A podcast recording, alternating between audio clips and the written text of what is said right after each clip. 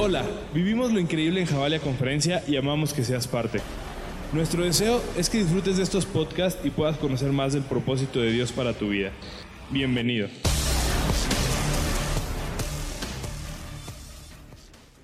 Hola, ¿cómo están? ¡Guau! ¡Qué honor! Hola, hola.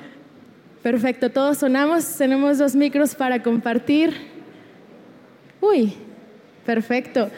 Muchas gracias. Ya, uno cada quien para que no digan.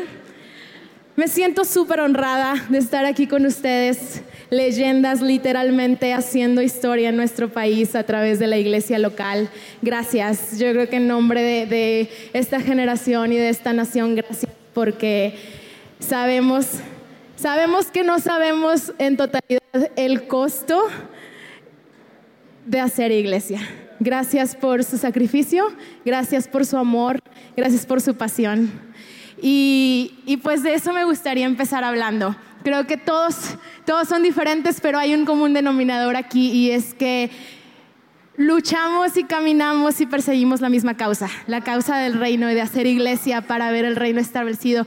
Me gustaría hablar de eso y si lo llevamos como una conversación, el que quiera levantar la mano y la voz, ustedes con libertad. ¿Cómo te diste cuenta en lo personal de que ese era tu siguiente paso? Por edad. Bueno, ¿por qué hacer iglesia? Qué buena pregunta, ¿no? Este, creo que la respuesta para mí sería porque es lo que a Dios más le agrada. Lo, creo que en el corazón de Dios está la iglesia. Es la iglesia que, que debe de ser. No es una iglesia ah, perfecta, pero es una iglesia que está buscando esa perfección y quiere ser esa iglesia delante de Dios, digna y, pura y, santa para Él. Este, creo que es que mente a Él, más, más de Jesús, que puedan tener esa oportunidad de conocerle personalmente a Él.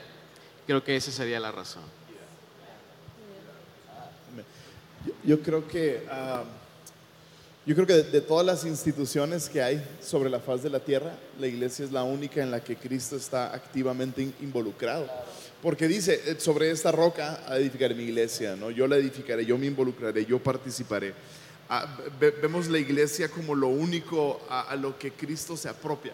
Si tú te fijas todos los evangelios, Jesús habla mucho, ah, toda la postura de Cristo en los evangelios siempre revierte y siempre redirige la gloria al, Padre, ¿no? No se trata de mí, se trata del Padre. Yo no sé los tiempos, lo sabe el Padre.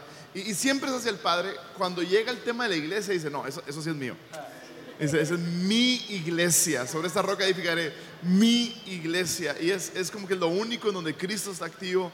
La iglesia es el, el, premio, la promesa que el Padre le dio al Hijo después de la cruz y somos nosotros la iglesia. Entonces yo, yo creo que involucrarte te sientes vivo. Hay, miles de organizaciones que, son para eclesiásticas, ¿verdad? Que, sirven a la iglesia.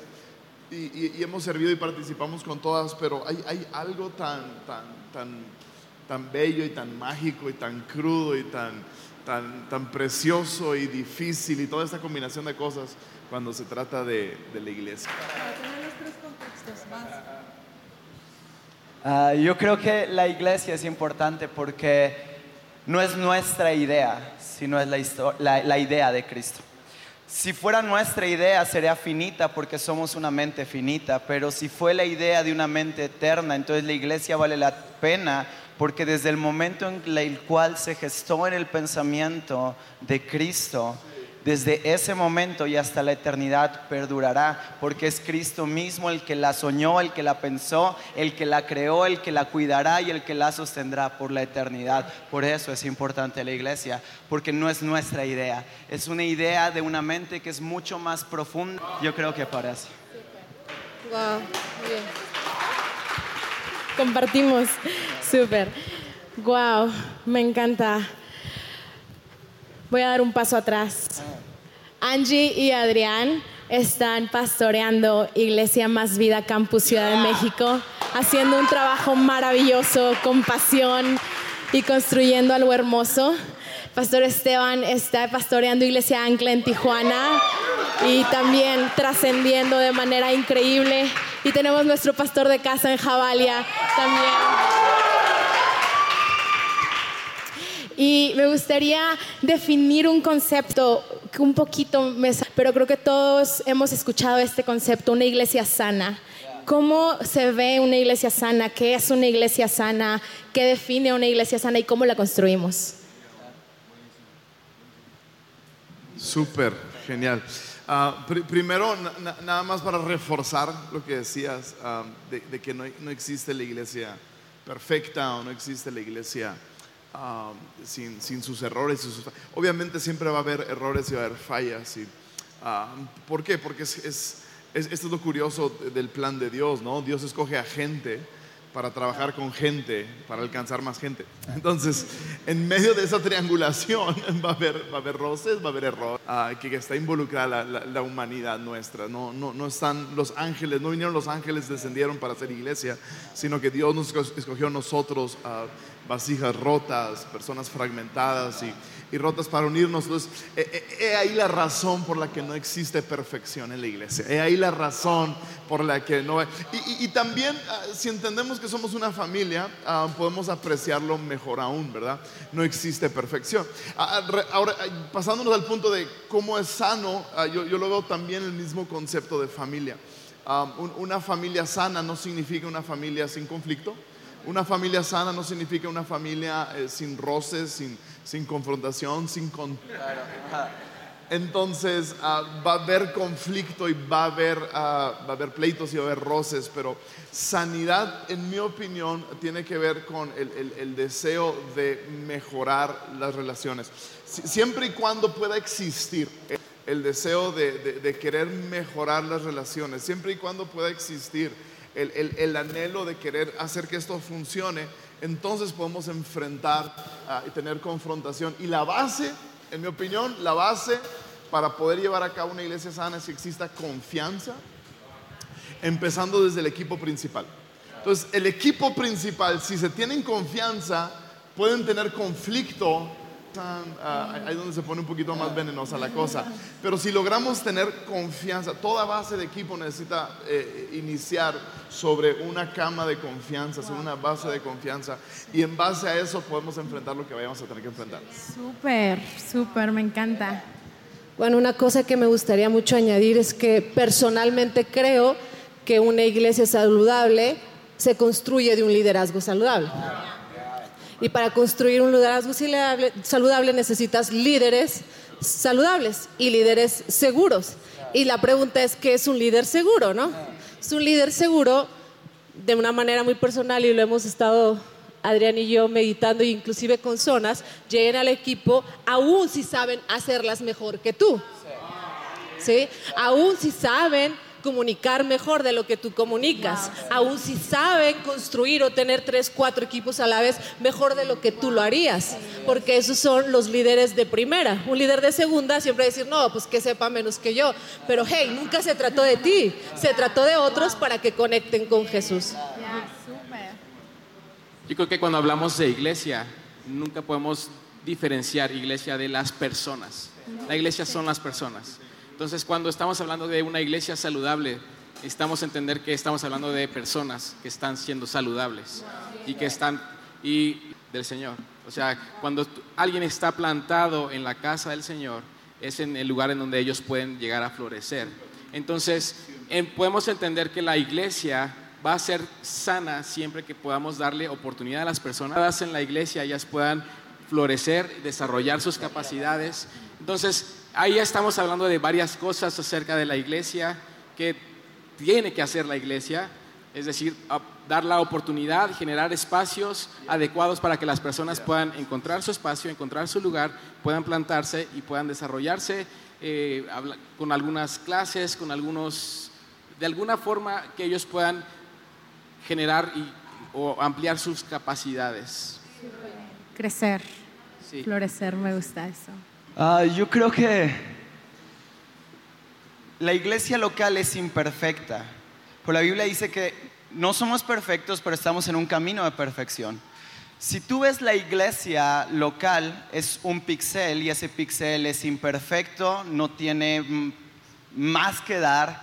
Cuando ampliamos el zoom, vemos que la iglesia no es una partícula de personas que intentan alcanzar algo, sino que es un cuerpo, un cuerpo que es eterno, el cuerpo de Cristo, y entonces entendemos que en la totalidad de todo somos perfecto colectivo. Somos perfectos cuando estamos unidos. Ahora, ¿cómo se vería una iglesia sana? En mi corazón y en mi mente, la iglesia sana se ve más como un lugar de caos. Ah, no sé si alguien está conmigo y recuerda la historia de- del estanque de Bethesda. Para mí esa es una iglesia sana, porque había gente vulnerable. Todos ahí, nadie en ese lugar quería esconder lo que era. Nadie en ese lugar quería aparentar que no tenía un problema. Y, y obviamente todos estaban así como, pues yo quiero ser el primero en ser sanado. Y si tú no estás familiarizado, la historia dice que el Espíritu Santo se movía en, en el agua y entonces el que tocó Batman cuando el guasón rojo. Ok, ¿sí? Y, y- y yo creo que eso es la iglesia sana. Todos enfermos, vulnerables, mostrando quiénes somos, pero yo no estoy viendo la enfermedad de alguien más. Yo estoy viendo el agua, esperando que el Espíritu Santo se mueva y no me importa lo que esté pasando a mi alrededor o cuántos roces pueda tener Me encanta. Entonces, en lo que el Espíritu Santo va. donde podemos ser vulnerables. Me encanta. Entonces, creo que hablamos de un contramar donde podemos ser vulnerables, donde podemos ser nosotros, pero donde encontramos a Jesús para florecer, para crecer. Y hay, hay un término que se está volviendo muy relevante en la iglesia, pero creo que, creo que es un término con mucho peso y me gustaría que lo... ¿De qué estamos hablando? No sé, esta es mi idea, pero díganme si estoy mal. Creo que todos podemos coincidir que cuando hablamos de la cultura de la iglesia estamos hablando de la cultura del reino. Entonces, no sé si me pueden definir un poquito el término cultura y en lo personal, en sus tres ministerios, ¿cuáles han sido los retos culturales o los choques culturales que han encontrado al hacer iglesia?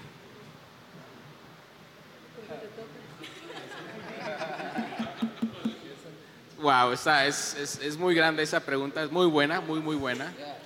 Pero creo que eh, lo que podría yo decir acerca de cultura es que no es algo que, que tú creas, es algo que eres. Es algo que debes de demostrar, modelar. La cultura va, es tan amplia que podría ser desde la forma en la que te vistes, en la forma en la que saludas a las personas, en la forma en la que sonríes, la forma en la que este, vamos, haces cada una de las actividades de tu día a día. Entonces, todo eso forma parte de, de tu cultura, de tu carácter, de quién eres tú, de cómo eres tú, cómo lo expresas. Y creo que nuestra, nuestro principio sobre la cultura, eh, podríamos decir que es, nosotros amamos a Dios y amamos a las personas. Eso es, eso es lo- eh, el principio y el fundamento sobre el cual nosotros empezamos a ejecutar y hacer. Cul- Cultura es. um, ta- también es como que esa, esa intangible, ¿no? ¿Cómo, cómo, cómo lo mides? ¿Cómo lo, cómo lo ves? Y creo que hay maneras de medirlo, pero que- creo que todos sabemos exactamente qué es cultura, nomás que no, no le hemos podido dar el lenguaje correcto. La manera que me gusta definir cultura es: ah, ah, hacemos, así hacemos las cosas aquí. Eh, eh, Eso para nosotros es cultura. Así hacemos las cosas aquí. Cuando tú vas a un café que te gusta, vas al café y dices, ah, sales diciendo palabras así, hay muy buen ambiente. Lo que estás diciendo es hay muy buena cultura. Eso es, es la misma. Hay, buen ambiente, te tratan bien, hay, música padre, la, ambientación está padre, está- están cómodas. Decimos, hay buena vibra, hay buen ambiente, hay buen flow, lo que tú quieras. Pero lo que estamos diciendo es hay, muy, buen, muy, buen, ah, muy buena cultura. Entonces, e- eso es cultura, en, en- yéndonos a lo práctico, a lo intencional y a cómo lo ejecutamos, es eh, así hacemos las cosas aquí. Entonces, ¿cómo- ¿cómo estableces cultura? Esa es la pregunta, ¿no? ¿Cómo, lo hacemos para establecer una cultura? Ah, cultura se establece primero con lenguaje, ¿verdad? Y, lo, lo definió, amamos a Dios y amamos a las personas. Y de ahí se derivan 38 mil cosas, ¿verdad? Pe- pero todo inicia con lenguaje. Cambias de un país a otro y lo primero que notas distinto es, el lenguaje, ¿verdad? Ha- hablan diferente. Vas del norte al sur de México, hablan diferentes. Eh, es lo primero que notas de la cultura. Así que cultura se crea con lenguaje. Y, y- y tenemos que queremos ver, porque ya sea que la creamos con intencionalidad o no, va a existir una cultura. Ya sea que alguien fue intencional para crearla o simplemente por default, por omisión, se creó una cultura. La iglesia que empieza media hora tarde, esa es la cultura. Nadie nunca dice, somos la iglesia que empieza media hora tarde. Nunca nadie lo dice, pero simple y sencillamente esa es la cultura. Y, y- y- y aunque nadie lo dijo, se dio por omisión, se creó una cultura. Entonces tenemos la oportunidad de crear la cultura que queremos ver. Y eso es sumamente emocionante.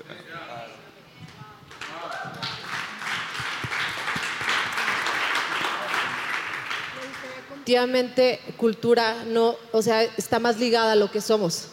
Exactamente, totalmente lo que somos. En nuestra iglesia, nuestro vocabulario nunca va a ser ellos y nosotros.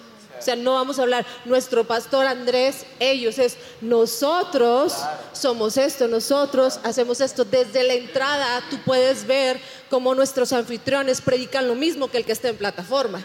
Como el que te está asignando un asiento predica sin tener un micrófono la misma inclusividad de abrir un espacio para todos. Nuestras reuniones no duran más de 90 minutos, eso está súper establecido porque eso es lo que somos.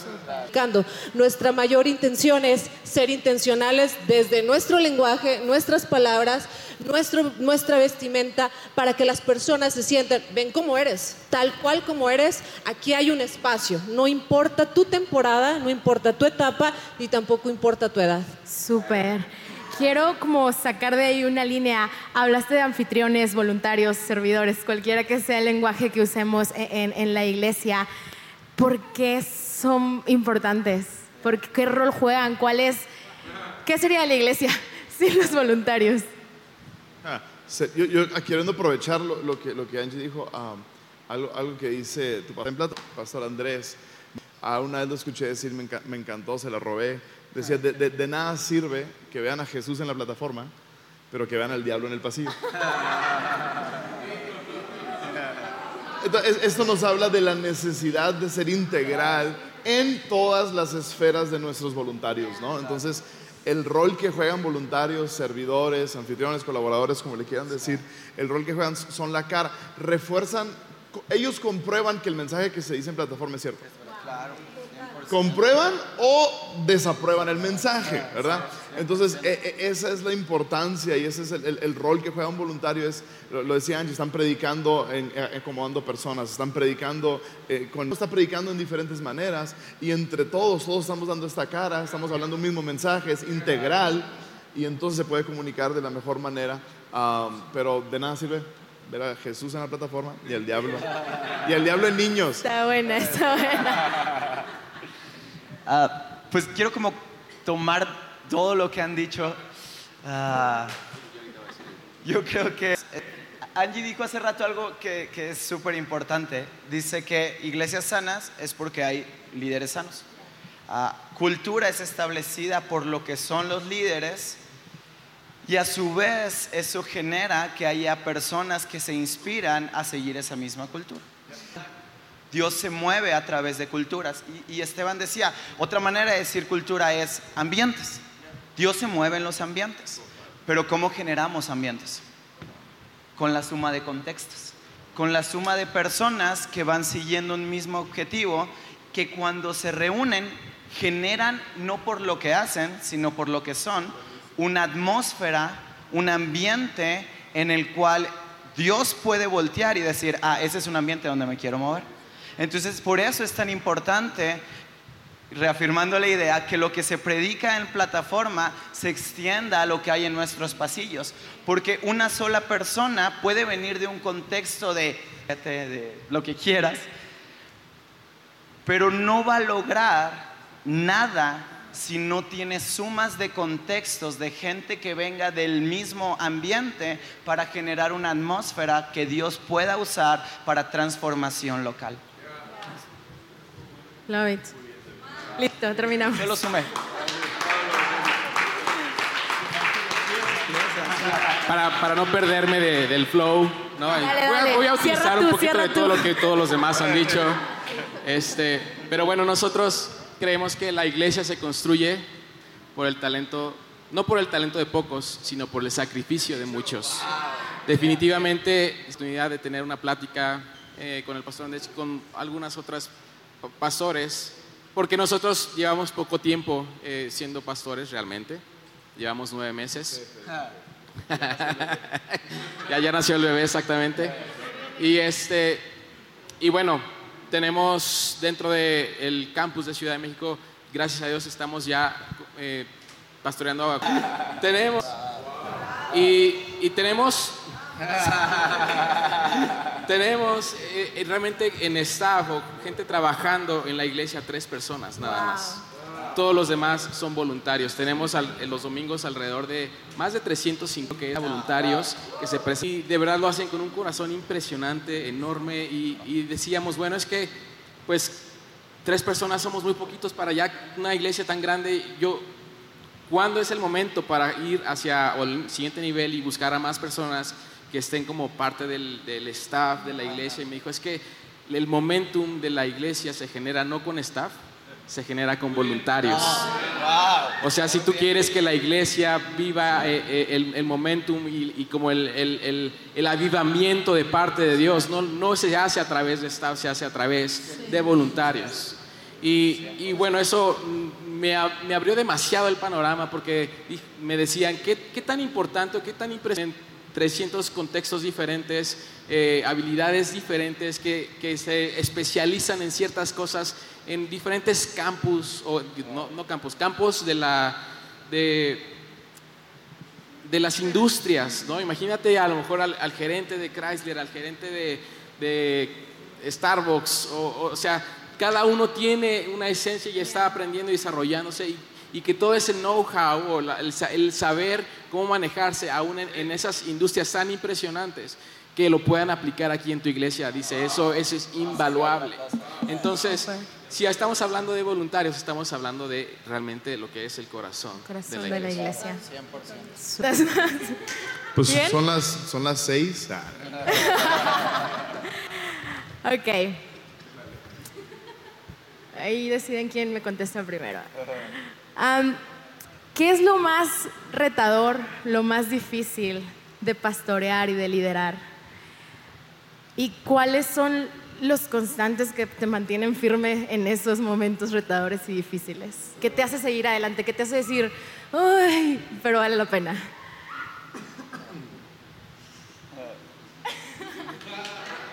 ¿Quieren escucharte, pastor? Venga, Dave. Come on, Dave. Yo creo que el reto está aquí y aquí. Uh, obviamente, Esteban lo decía, o sea, Dios decide hacer una obra perfecta con gente y eso es ilógico.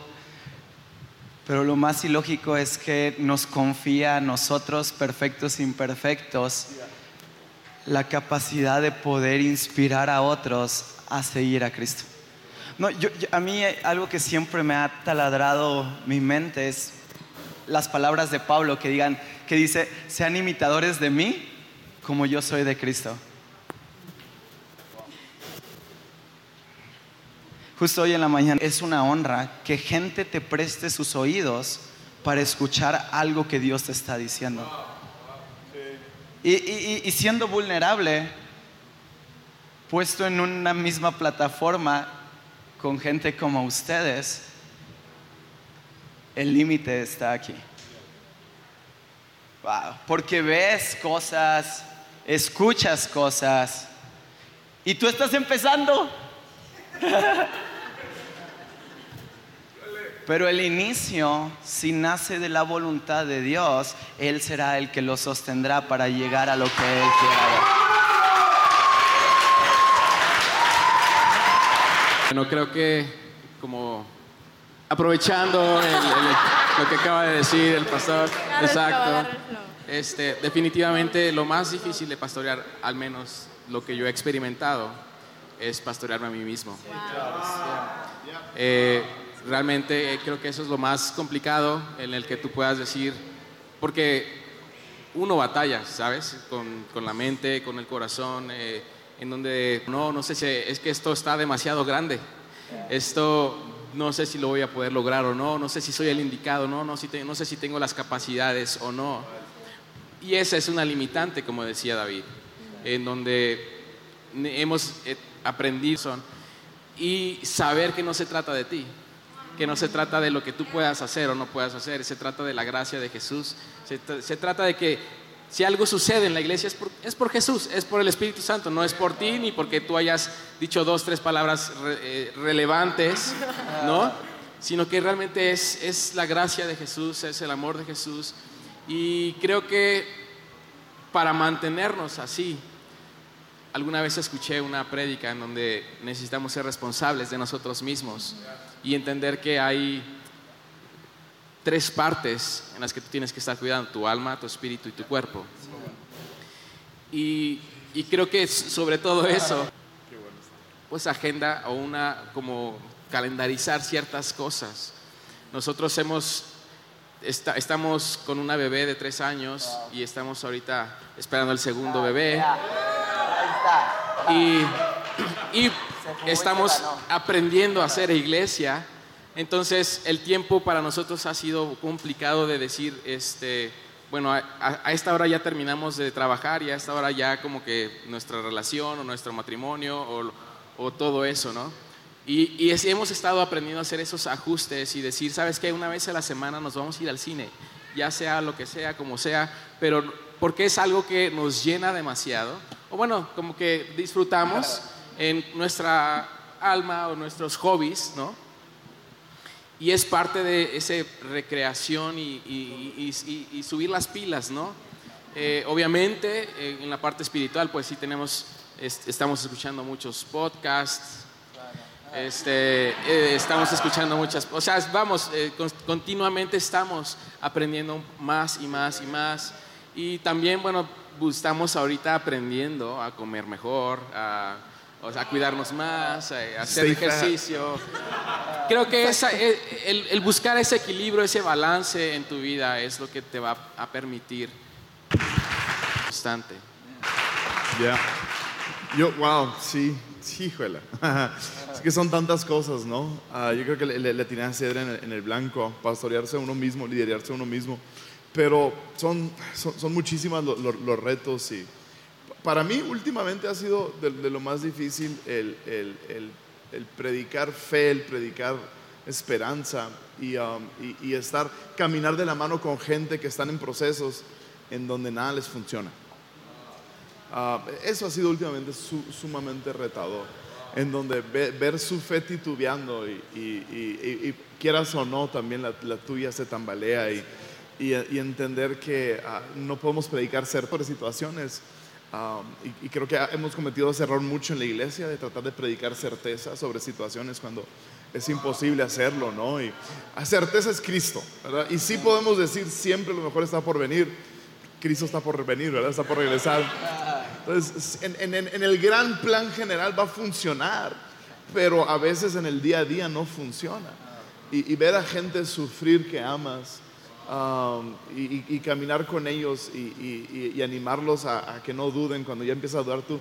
Predicar de fe cuando tú estás dudando es difícil. Ah, predicar de ánimo cuando tú no estás animado es difícil. Predicar de gozo cuando no traes gozo tú, eso es difícil. Son, son, son eh, esas paradojas, esas con personas y, y, y tratar de, de levantarlos tú. Y, y- y luego cuando te toca que, que la vida es cruel contigo, ¿verdad? Y, que es cruel por medio de personas que amas también, y, sufrir traiciones y golpes, y.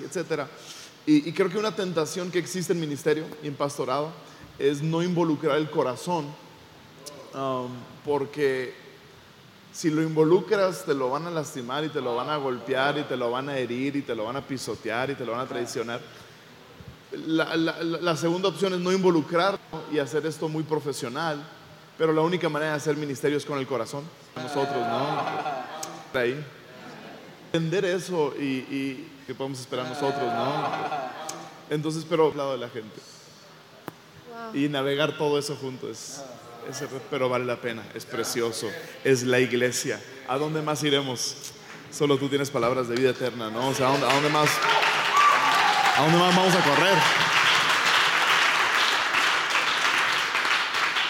Hablando de vulnerabilidad, tú dices qué tan vulnerables podemos ser y en nuestro caso este tiempo de transicionar, de, llevamos sí, nueve meses oficialmente y empezamos como arriba, más de un año y medio eh, entre bambalinas haciéndolo, realmente lo que dijeron hace un- de nuevo está en la mente. Había mucho temor, externábamos, no la vamos a hacer, no la vamos a armar. Y de repente había dos o tres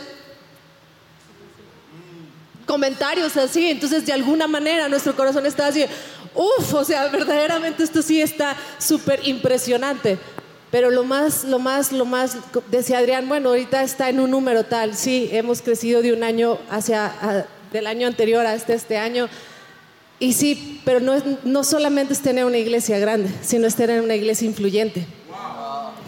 No solamente es eso, y definitivamente si podemos ponernos un poquito vulnerable, yo recuerdo el año pasado, justamente cuando transicionamos de manera oficial, literal, tres días importantes en nuestra vida familiar y en nuestro matrimonio. O sea, fueron pérdidas físicas. Entonces, la iglesia y todo demandaba que estuviéramos acá en el top. ¿Sí? Porque o sea, estaba acá y tú, y tú estaba, yo estaba acá.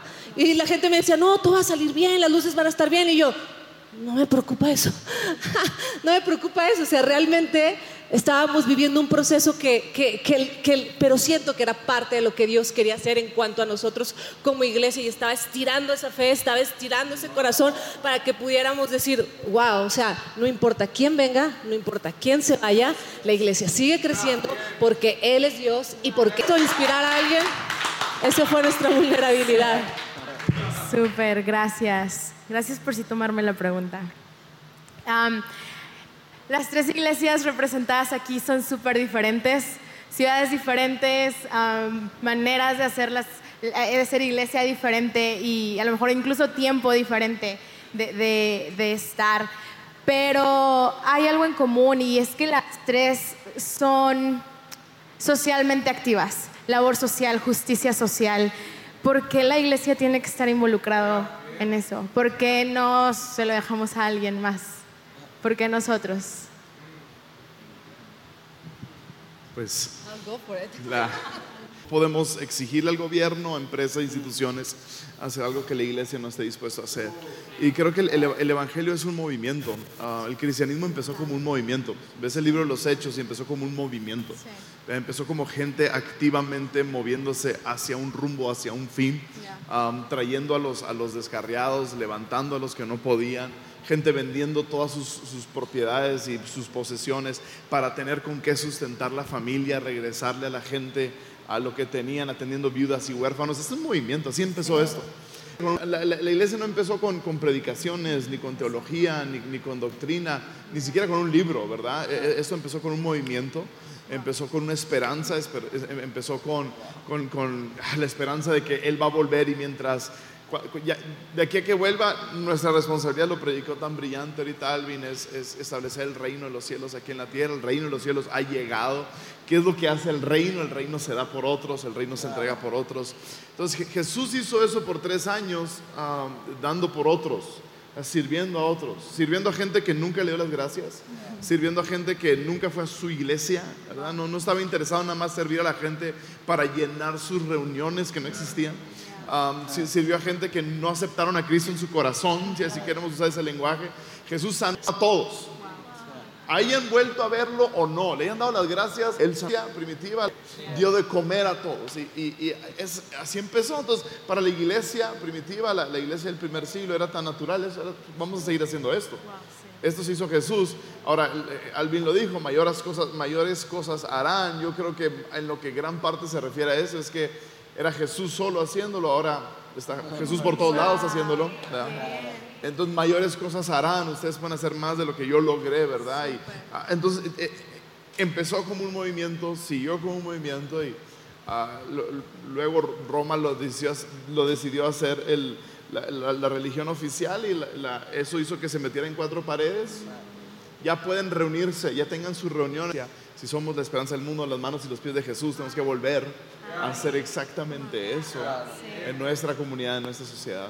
Atendiendo de manera integral, hay que predicar con, con la Biblia en la mano y el periódico en la otra mano, ¿verdad? Con, eh, con, con, la Biblia en la mano y un pedazo de pan en la otra mano y, sirviendo a nuestra comunidad. Súper,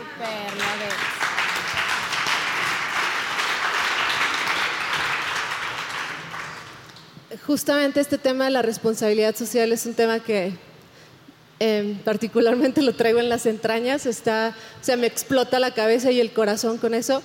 Eh, con este simple factor, Jesús fue un, un Jesús que hizo iglesia, fusión y con eso en mente es lo que nos precisamente nos pone en movimiento como la iglesia. Si no es la iglesia, entonces ¿quién? Y si no es ahora, ¿cuándo? ¿Sí? Entonces somos nosotros los que salimos fuera de estas cuatro paredes, ¿sí? a no solamente ser el ejemplo, ¿sí? sino bajarnos a las circunstancias de todas las necesidades que hay allá afuera.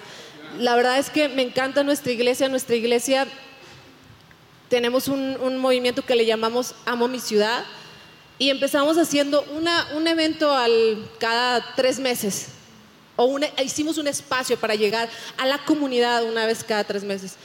Hoy en día hacemos involucrado ahí, o sea, hay demasiada, demasiadas personas, demasiada iglesia, demasiado recurso que podemos ir. Vamos, como decías, vamos desde con la, con la Biblia en la mano, pero con, el, con la otra el pan, ¿no? Y, vamos a, a, fundaciones, vamos a orfanatos, vamos a, a hospitales, vamos Incluso hemos ido a limpiar calles después de una noche de antro. ¿sí? Después de una noche de locura en ciertas colonias. ¿sí? Y estamos ahí como que con nuestro, ya sabes, nuestra escobita y nuestro recogedor. Y realmente cada uno de nuestro equipo está como orando. Sí, no es que acá vamos a ponernos ahí el shanta, rabase y caramasi, no, sino que, sí, entonces bueno, y no se diga, hay muchos otros temas en los que como iglesia podemos hacer muchísimo más y realmente esto no es un tema de un momento, sino es un tema de un movimiento.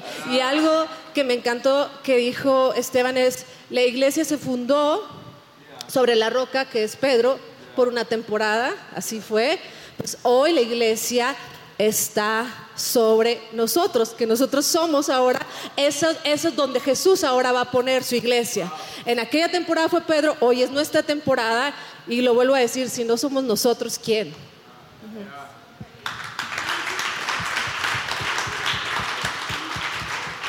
Ah, no sé, para este lugar, pues las primeras mensajes que pudimos dar era indigentes. Porque eso que hoy estamos, sobre lo cual estamos parados, huele más a calle que a iglesia. Nosotros empezamos siendo eso y yo creo que, que la primera vez que pude sentir a Dios tangiblemente es poder ver a un niño que había sido abusado y drogado sonreír frente al abrazo de una persona que un día domingo, junto a estos dos locos que creyeron en nosotros, estábamos afuera del Teatro Blanquita haciendo una fiesta. Y, es recordar que Dios es un Dios que verdaderamente le importa a la sociedad. Ah, todo eh, eh, el Pentateuco, las leyes, el Torah, eh, hablan de un Dios que en un panorama amplio de un Dios que está interesado en, en la vida en sociedad. El problema es que en ese tiempo ellos pensaron que ese Dios que estaba dando instrucciones para vivir en sociedad eran más bien normas que tenían que cargar. Y cuando tú tienes algo pesado te vuelves lento. Y entonces había un movimiento muy pesado y muy lento de lo que Dios quería hacer a Jesucristo para quitarles el yugo y ahora en medio de la arena poner una plataforma para que puedan correr. Entonces se trata de entender que Dios no nos pide que hagamos algo, sino que Dios mandó a Jesús para ponernos una plataforma y esa plataforma no se trata de mensajes, esa plataforma se, se trata de hechos, porque los hechos son declaraciones que trascienden.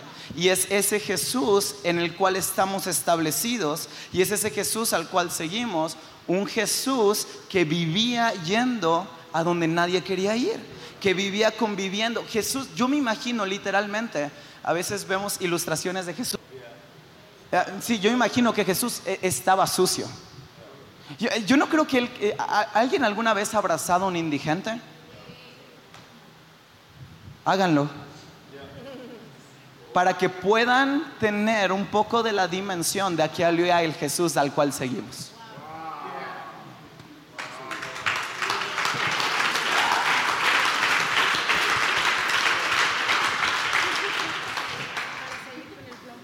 para seguir con el flow.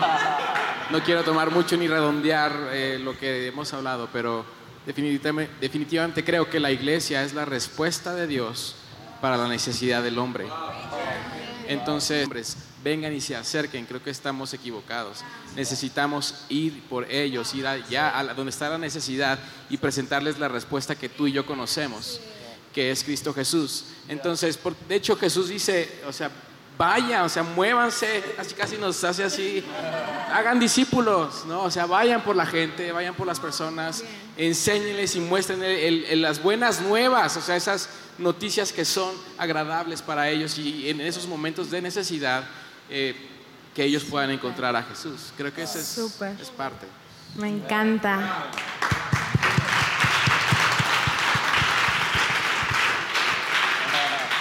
Yo creo que podríamos de lo que Jesús está haciendo en la tierra, está mostrando su amor de una manera tan tangible y más que no me dejan, me tienen un reloj ahí atrás, pero después le seguimos platicando. Gracias. Muchas gracias por su corazón, por sus palabras y otra vez gracias por todo lo que invierten para construir este hermoso movimiento.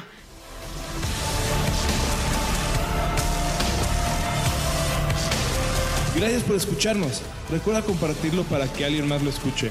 Nos vemos en Javalia Conferencia 2020, Amor Salvaje. Y juntos sigamos conectando generaciones con Dios que cambien el mundo.